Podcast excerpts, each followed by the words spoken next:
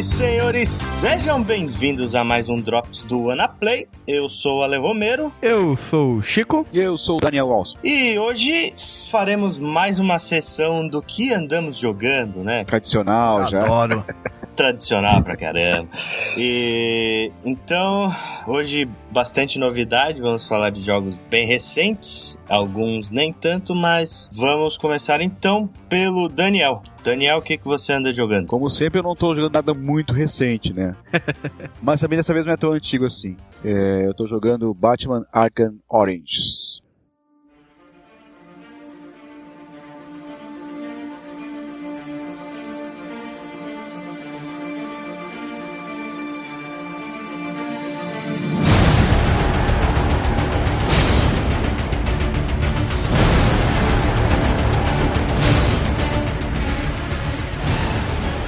Já, já comentamos algumas vezes em alguns podcasts nossos, né? De que é um jogo que aparentemente não tinha muito motivo de existir, né? Porque, em primeiro lugar, não foi entregue para Rocksteady fazer, a Warner Brothers Montreal que desenvolveu ele. Então a expectativa era que realmente ele não tivesse a mesma qualidade dos dois jogos anteriores desenvolvidos pela Rocksteady, né? Que é o Batman Arkham Asylum e o Arkham City. É, eles falaram que esse jogo ele foi para preencher o buraco, né? A lacuna entre o City e o próximo que vai sair pra nova geração, aí o Arkham Knight, né? Entenda-se, esse jogo foi para ganhar dinheiro. Né? Sim, exatamente, foi para ganhar dinheiro. Isso, isso aí, é, é, para mim também é, tá bem claro.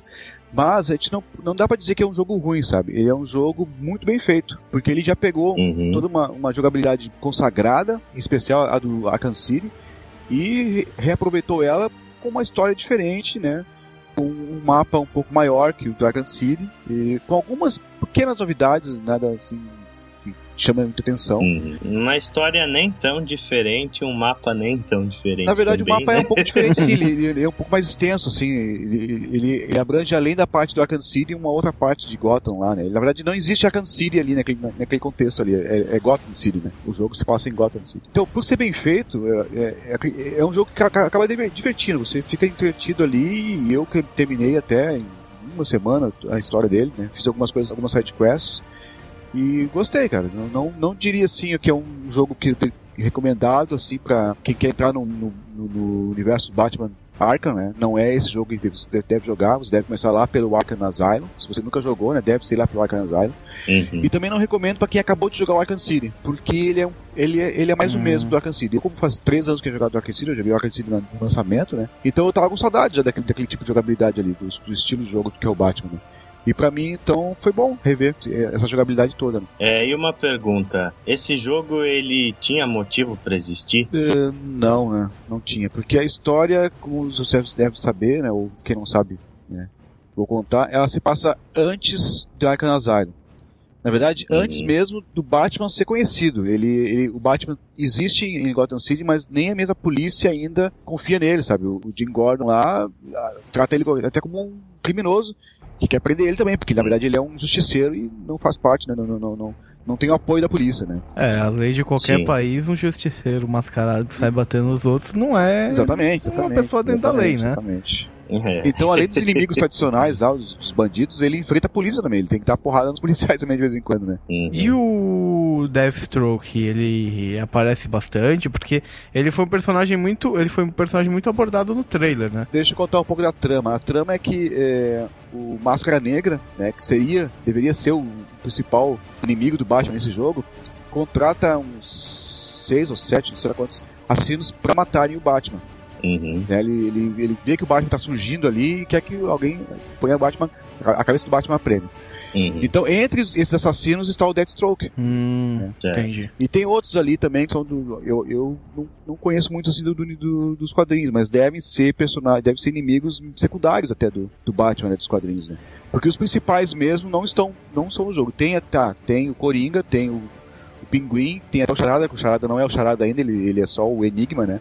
Eduardo Nigma. Eduardo Enigma, exatamente. Então ele tem aquelas charadas lá, só que não são mais os troféuzinhos em ou interrogação, é, um- é umas caixas de dados que estão espalhadas pelo mapa e você também tem que descobrir um modo. São puzzles, né? Tem que descobrir um modo de tirar até eles, né? E que algumas só são liber, só, só consegue fazer isso quando você libera todas as armas, do, todos os gadgets né, do, do Batman. né? Mesma coisa que tem no, Certo. no Siri, né? Então, eh, seria o principal mesmo é o, é o Máscara Negra. Só que mais adiante você descobre que o Máscara Negra não é o Máscara Negra. Bom, não vou falar mais nada.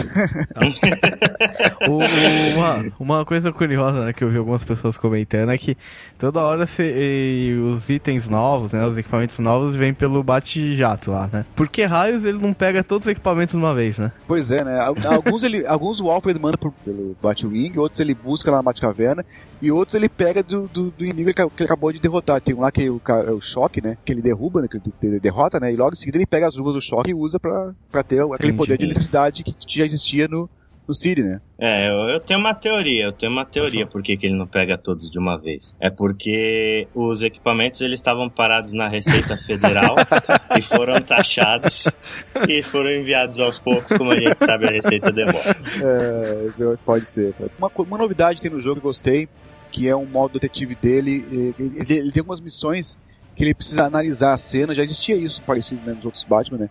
Mas dessa vez, cada vez que ele analisa um- uma pista da, da cena que ele está investigando, vai montando uma espécie de filme do que, do que aconteceu ali. Só que não, não é um filme numa televisão, ele vê, a própria cena vira, vira aquela, aquele filme ali, né? E aí ele precisa descobrir, ele precisa como se fosse passar esse filme para descobrir detalhes da, da, da cena. Por exemplo, tem um cara lá que morreu e na hora que morreu ele jogou longe uma câmera de fotográfica dele.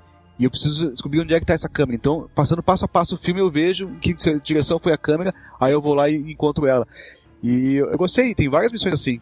Várias missões, Pô, não, é são legal, missões hein? secundárias em que ele vai num ponto lá, investiga e faz isso aí.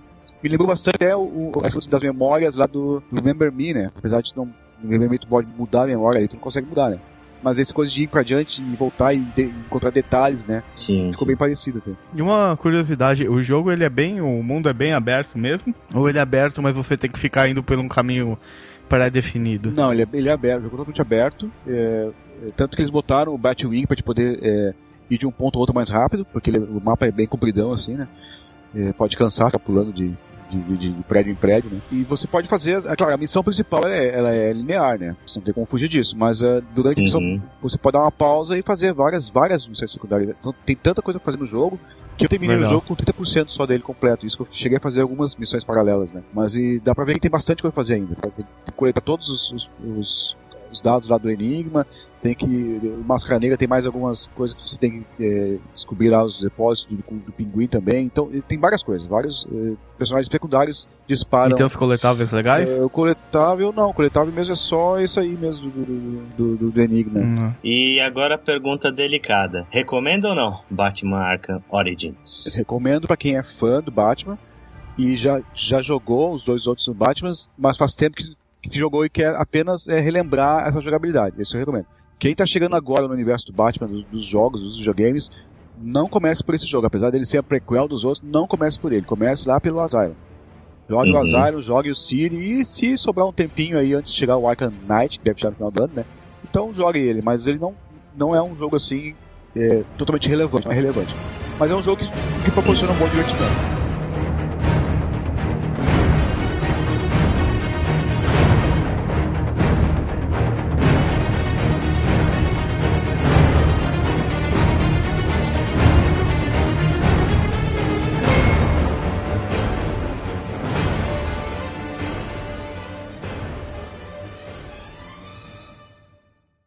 Maravilha, maravilha. Falando em herói, né?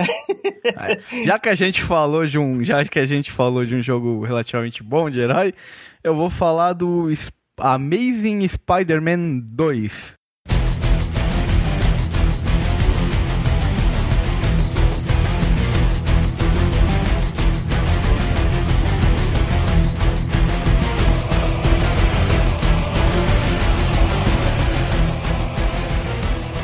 Jogo do Homem-Aranha baseado no filme aí, um dos muitos jogos do Homem-Aranha e tô pra falar que é uma bosta. Resumindo, Vamos começar chutando balde mesmo. Né? O jogo, ele, ele, assim, o primeiro que a gente sabe que a Activision acaba tendo que lançar, não sei se é por contrato ou tal, mas eles lançam um jogo do Homem-Aranha quase todo ano. O último jogo bom foi em 2010, que foi Shattered Dimensions, que tem um Metacritic 76 aí. Eu não joguei ainda, mas isso parece ser um jogo bom. É, tem uma premissa bacana. Mas esse daí, ele tenta pegar alguns elementos da história do filme, eu assisti o filme, mas ele, obviamente, pro jogo, ele pega algumas coisas e só, só usa como base mesmo. alguns personagens e tal, mas a história é bem diferente da do filme, de certa forma. Tá? Ele tem uma base de algumas, algumas coisas do filme, como a origem do Electro do filme eles replicam, o como surge o Duende Verde, eles também colocam lá e tal. Mas não vou dar muito mais detalhe disso, porque senão vai dar spoiler até do filme. E a gente certo. não quer fazer isso com nossos ouvintes. Mas assim, o falando do, das nuances do jogo. Os gráficos do jogo são horríveis, eu joguei ele no Play 4. E os gráficos são horríveis. A dublagem é mais ou menos, só que a sincronia labial não existe. O personagem mexe a boca só pra tal. Você vê que eles tentaram pegar as skins do, de alguns personagens do filme e tentar replicar, mas ficou horrível, você não reconhece o ator. Eu não sei se eles tentaram ou não, mas tipo, parece ter tentado. Os combates do jogo são extremamente repetitivos. Literalmente você aperta um botão só, Sim. frequentemente, às vezes você aperta um de esquiva. As side quests são extremamente repetitivas e você uhum. e o jogo de certa forma te obriga a fazer as side quests, tá? A história do jogo é boa, é não é ruim, assim, ela é, é, razoável, a história do jogo é divertida. A mecânica, uma coisa boa do jogo, além da história ser razoável, é a mecânica de movimentação. Ela tem uns bugs, assim, tem umas coisas meio bizarras, mas é um dos primeiros jogos do América que eu vejo que ele realmente tem que grudar as teias nos prédios. Não gruda no ar. É, não gruda. Em alguns momentos ele até gruda, tá? Mas, mas na maioria, uhum. assim, quando você tá entre os prédios, assim, é muito legal. Você até às vezes tenta apertar e ele tá muito no alto, não tem prédio em volta, ele vira e fala, tipo, você, ô, não tem onde grudar teia aqui não. Tipo, você precisa de um prédio pra grudar teia. E tipo, eles, eles usam bastante esse recurso do Homem-Aranha fazer piadinha. O problema é quando você começa a jogar muito, parece que eles não gravaram muitas piadinhas, então ele começa a repetir as seis piadas que ele tem no jogo, tipo o tamer igual, assim. então, esse ponto de movimentação eu achei bacaninha, tá? O jogo é muito bugado. Você tem uma introdução de um personagem bem bacana na história que é o Craven, o caçador. Né, ele acaba te ajudando e tal. No plot do jogo você tem os russos que tem uma gangue russa tá tentando destruir Nova York lá, tentando dominar Nova York. E aí o Norman Osborn pega as indústrias Norman, fazem um acordo com o Fisk, o Wilson Fisk, né, que para quem lê os quadrinhos sabe que ele é o rei do crime, ele não tá no filme, então isso não é spoiler de filme. E uhum. eles queriam uma força-tarefa para tipo uma força policial privada para policiar Nova York. E aí o jogo introduz um mecanismo, uma tentativa de mecanismo de karma. Então quanto mais side quest você faz, o seu nível de herói aumenta. O problema é que se você fica muito tempo sem fazer é, as missões de heróis, esse seu nível de tipo as missões expiram e tipo, por exemplo, o crime foi cometido né? Ou a bomba explodiu. Uhum. Você tem missão que você tem que livrar uma bomba, tem uma que você tem que derrotar uns bandidos, impedir assalto, resgatar algumas pessoas de um incêndio. Mas é sempre as mesmas coisas, assim. Tipo, a primeira vez que você faz é até legalzinho. Mas depois fica a mesma coisa. E o jogo te obriga, porque que acontece? Se você, você tem, são três níveis de herói e aí três níveis de ameaça, né? E conforme você vai fazer, não fazendo as side quests, elas vão expirando e o seu nível de herói vai diminuindo até começar a virar nível de ameaça. E o que acontece? Conforme você tá com nível de herói, você ganha um bônus nos seus atributos. E quando você começa a ficar com nível de ameaça, você começa a pegar redutor de atributo, então você fica mais fraco. O que para mim não faz que nenhum beleza. sentido. Então o jogo meio que de certa forma te obriga a fazer umas missões extremamente repetitivas.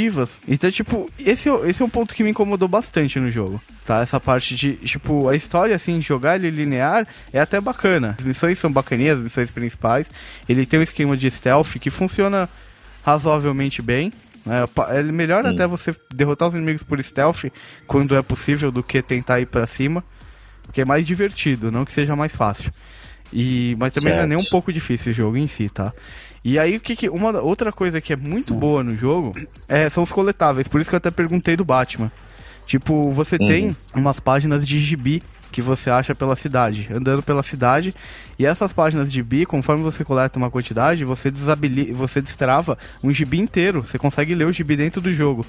Você vai na, na loja de quadrinhos do Stan Lee, que é dublado pelo Stan Lee, uhum.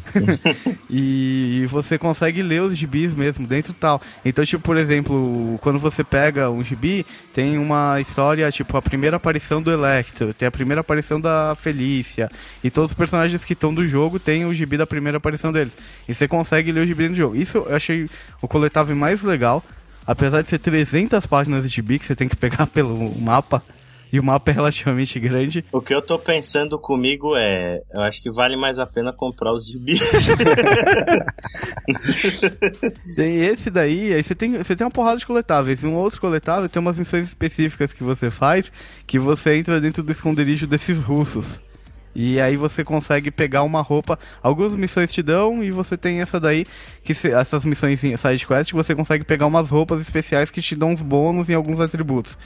E quando você vai, você vai ganhando experiência também no jogo, só que você não evolui o personagem, você evolui a roupa que ele tá usando. É bizarro. E aí essa cada roupa tem uns atributos diferentes que elas te dão. E todas as roupas aí conta, tipo, da onde é a primeira aparição daquela roupa e tudo mais, que que da onde veio aquela roupa. E tem uma porrada de roupa pra você trocar durante o jogo. E, cara, é, não tem muito mais o que falar. Tipo, eu não recomendo o jogo, a não ser que você seja muito fã do personagem mesmo.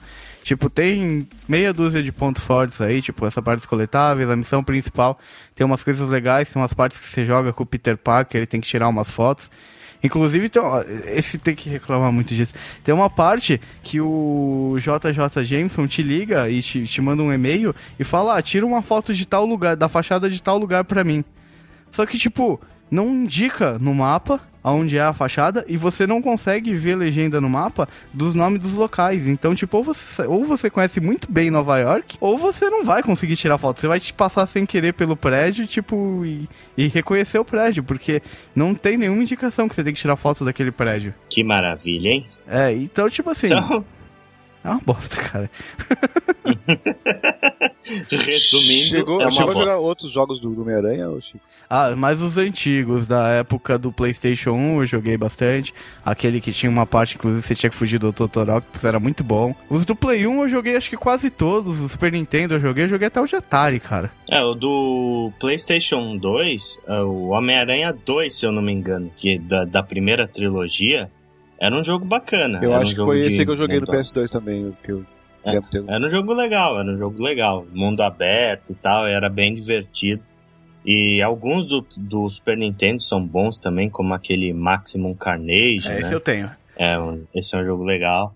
E, mas no geral é muita tranqueira pra um ou outro jogo que se salva do Homem-Aranha, né? Infelizmente. É o ponto que, meu, o Homem-Aranha, pelo que eu tava vendo na lista de jogos lançados, é um dos personagens com mais jogos, cara, lançados. De personagem de super-herói. Tipo, o cara tem, o Homem-Aranha tem quase um jogo por ano.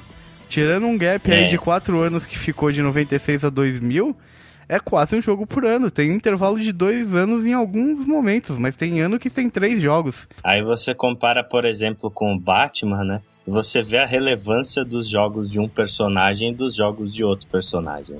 Ah, Todo cara. ano sai jogo do Homem-Aranha e nenhum é relevante. É, porque na maioria dos jogos do Homem-Aranha são baseados nos filmes também. E jogo baseado em filme é, é difícil de sair uma coisa que preste, né? Se eles pegassem pra fazer um jogo do zero, né? Pegassem uma empresa aí, uma Rocksteady emergindo, né? A Rocksteady ela surgiu basicamente fazendo Batman. É. Então pega um estúdio aí que é, que é competente e que tem potencial, entrega o Homem-Aranha na mão desses caras e deixa eles fazerem uma história original, alguma coisa assim. Aí vai sair alguma coisa boa. Vale lembrar que não é a Activision que fez os jogos, tá? A Activision é só a publisher. Quem fez os jogos foi a Binox. Que fez o. Inclusive é a mesma empresa que fez o Shattered Dimension, o Head of Time e o outro do primeiro filme. E é um personagem tão carismático, tão legal, né, cara? É um desperdício. É um desperdício, realmente.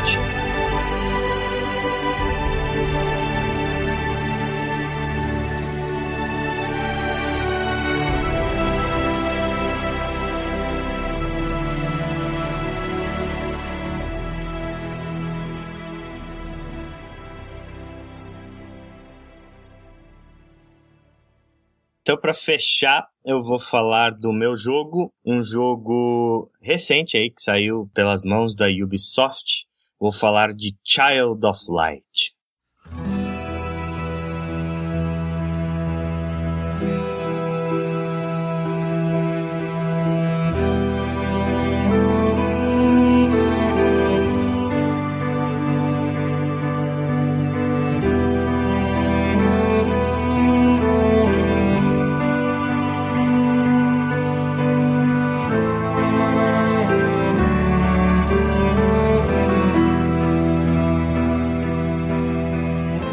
JRPG, né?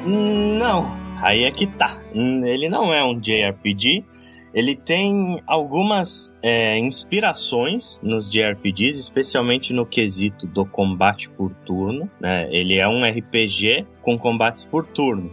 Só que todo o resto, cara, passa longe de ser um JRPG. Assim. O visual é bem diferente, a história tem um foco completamente diferente. Inclusive, o próprio sistema de, de combate, de evolução de personagem, é bastante diferente dos JRPGs tradicionais. Assim. O Child of Light ele é um jogo downloadable e ele é bem curto. Ele tem acho que no máximo aí 12 horas de duração. E a gente sabe que JRPGs eles vão para 60 horas para cima. Né? A evolução de personagem, por exemplo, é bem simplificada. Você sobe de nível, aí ele, ele sobe seus atributos automaticamente. Ele te dá um ponto de perk para gastar. Você tem várias ramificações de habilidades e que você vai aí é, distribuindo os pontos e subindo atributos com isso ou ganhando novas habilidades para usar no combate. É mais ou menos aquele sistema das tatuagens do Far Cry 3, sabe? Uhum. Que tem uma, cada uma tem o seu esquema, só que fica tudo na mesma tela. A primeira coisa que a gente tem que destacar é o visual do jogo, que é simplesmente fantástico. Ele é, é como se fosse uma, uma história infantil e o visual dele ele é feito naquela engine do Rayman, né, do Rayman Legends, do Rayman Origins, que é a UbiArt. É bem bonito. E o visual dele, cara, é maravilhoso. Ele é inteiro pintura pastel, tudo aquelas tintas aquareladas, assim. O visual, o visual do jogo é maravilhoso. E o segundo ponto a se destacar aí é que Child of Light é praticamente uma poesia jogável. Caramba. O jogo, ele é inteiro, todos os diálogos de Child of Light são rimados. Todos, assim. O jogo, ele é, e inclusive tem alguns coletáveis que você pega que são as confissões, que são poesias, cara. São, tipo, são estrofes de poesia que você vai coletando. Vou dar o meu primeiro grande ponto aqui, que eu preciso bater palmas para isso. É, o que eu tenho a dizer é que né, a localização em geral do Child of Light é simplesmente a melhor localização que eu já vi num jogo de videogame na minha vida. Ele tá todo em português? Ele tá todo em português. Inclusive as E- poesias. Exatamente. Caramba. Pasmem. Pasmem. O jogo, ele é inteiro rimado em português, cara. Eles tiveram praticamente a manha de reescrever o script do jogo inteiro. Porque se Caramba. você pensar, o que rima em inglês dificilmente vai rimar em português. Não, completamente diferente. São duas línguas completamente diferentes e os caras fizeram todos os diálogos do jogo rimarem em português. Então, eu vou falar pra quem for jogar esse jogo, pelo amor de Deus, jogue em português, cara. Vai ser um sacrilégio se você pegar e colocar o jogo na língua original, porque é simplesmente inacreditável o trampo de localização que a Ubisoft Ah, fez. na verdade é só, é, ah, só ah, legendas em português, né? Ele não tem dublagem. Não, né? a dublagem também. dublagem também, é. Sim, ele. A única dublagem que existe no jogo é uma narradora que aparece de vez em quando contando pedaços da história. E essa narradora também fala em português e também tudo rimado. Olha, eu conheço o Ale há um tempo e pro Ale recomendar pra você jogar um jogo em português Pois é, é. É uma raridade tanto, né? é quase impossível. Tu- Eu jogo tudo, tudo, tudo legendado em. Pode ser até legendado em inglês, mas dublagem eu jamais coloco em português. Mas no caso de Child of Light, eu recomendo extremamente que vocês joguem em português, porque é simplesmente inacreditável. O segundo ponto, o jogo, ele sofre com um problema. Uma vez eu tava conversando com um cara do trabalho e ele me falou uma coisa assim que ele tem muita verdade no que ele diz, que os jogos ele, eles têm pequenas janelas de tempo para prender o jogador, né? Tipo, se você passa um determinado tempo do jogo que é extremamente maçante ou aquele jogo de alguma forma não te prende, se você parar de jogar nesse ponto, dificilmente você vai voltar. Concordo, já. Né? Uhum. Aconteceu comigo várias vezes. É, comigo também. E os jogos que sofrem mais com isso são os jogos que não têm essa janela de prender o jogador no começo, né? E infelizmente o Child of Light é um exemplo disso. Porque o começo do jogo chega a dar sono de tão parado que é. O primeiro capítulo, assim, até você. O jogo ele vai pegar de verdade quando você começar a encontrar mais membros da sua party. Eu até recomendo vocês explorarem bastante o mapa e tal, porque tem alguns, apesar dele não ter side quests, tem pouquíssimas. O jogo ele é bastante linear em termos de história, mas é, o mapa dele até que é bem vasto, assim, você consegue achar algumas coisas bacanas. Então, tipo, o primeiro capítulo você joga só com a Aurora, que é a personagem principal, e os combates são só com elas. Então você não vê atrativo nenhum naquele combate, sabe? Ele parece bobo, porque o sistema de combate é turnos e é aquela barra de ATB, né? Active Time Battle. É, e tem um esquema pra você desacelerar os inimigos, né? Que é aquele vagalume. Eu comecei a jogar o comecinho do jogo, Isso. só até pegar o vagalume. Pois é, o Vagalume, ele é o primeiro personagem que você encontra, ele pode ser jogado até por outro controle e tal. E você consegue colocar ele na cara dos inimigos e dar uma luz, né, na cara dos Uhum. inimigos, cegar eles, e aí você desacelera a ação daquele inimigo. Mas existe uma barra de wait, existe uma barra de ação. E aí, quando você chega no período da ação, qual ação for ser executada primeiro vai ser determinada pela complexidade do golpe que você vai utilizar. Então, jogando com a Aurora só, o isso, sistema de combate ele parece bem besta, né? Mas quando você começa a adicionar mais membros para sua party, aí é que o jogo brilha. Por quê? Porque você só tem dois slots para colocar de personagem na batalha. Só que você consegue trocar de personagens no meio da batalha. Então, Hum. é, cada personagem, inclusive, ele tem sua- o seu tipo de habilidade específica, né? Então, tipo, tem um personagem que cura mais, tem um personagem que ataca mais com magia, tem outro que ataca, que dá bônus em status, tem outros que atacam mais de ataque físico.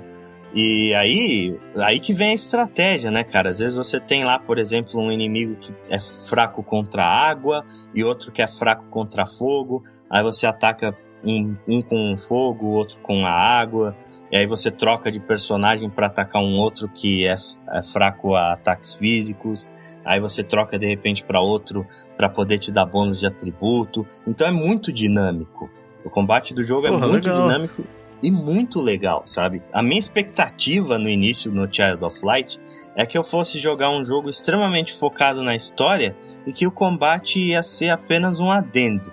E aí é, eu me deparei mais com o contrário, sabe? Eu gostei mais do combate do que eu tô gostando da história. E apesar de que a história não é ruim, tá? É, especialmente depois da metade do jogo, a história ela fica bem emocionante. É, tem um plot twist e tal na, na história, assim, que, que me deixou bastante emocionado. É um jogo muito bonito, cara. É um jogo muito bonito e ele tem muitos atrativos: os gráficos, o combate, a história, a, a poesia. Para quem gosta de poesia, é um prato cheio. Eu recomendo Child of Light. É, eu acho um jogo extremamente interessante. Eu acho muito legal que ele tenha vindo de um estúdio tão grande quanto a Ubisoft, porque normalmente você só vê esse tipo de jogo em estúdios menores, né? Em, em estúdios indies normalmente. Mas é, é um estúdio AAA com um orçamento grande fazendo um jogo artístico. A Ubisoft, eles têm esse, esse queijo de fazer alguns jogos mais assim, né? Eles lançam os Assassin's Creed da vida deles todo Uhum. ano e tal, mas eles também. Tanto o Rayman é um bom exemplo disso, tem aquele dos, dos coelhinhos que também é extremamente divertido tal. Uhum. Eles viram e mexem, eles lançam alguma coisinha ou outra, assim. Eu, eu acho que isso é legal deles. Eles têm uma. Eles têm esse quê ainda de, uma, de querer fazer jogos artísticos, jogos por jogos mesmo, né? É, eu tinha um grande receio, porque falaram que ele ia- seria um JRPG, né? E, mas agora esclarecendo que ele não é, né? Pelo menos não, né, não um JRPG de raiz, digamos assim. Já fiquei mais interessado, e até justamente pelos gráficos dele, que são realmente muito bonitos. Né? O desenho de arte dele é muito bonito. Né? Aliás, um ponto que eu esqueci de citar, que eu não poderia deixar de citar, cara. A trilha sonora desse jogo é um espetáculo. Com certeza absoluta é a melhor trilha sonora que eu vi esse ano até agora. As músicas são lindas, dão uma imersão muito grande e elas passam o peso emocional que o jogo tenta passar na maioria das vezes. É, no final das contas, estou gostando bastante, ainda não terminei o jogo, mas eu creio que eu não estou muito longe. E eu recomendo aí Child of Light, vale a pena sim. Da hora, eu tinha começado a jogar, tinha meio que. Acho que eu caí nesse ponto aí de, de não ser preso pelo jogo. Tinha, uhum. confesso que tinha deixado ele meio de lado, inclusive pra jogar Homem-Aranha. Nossa. Meu Deus. E não. vou pegar, vou pegar ele pra jogar agora. Vou, vou terminar esse jogo então, Você me convenceu, Ale. Jogue que vale bastante a pena.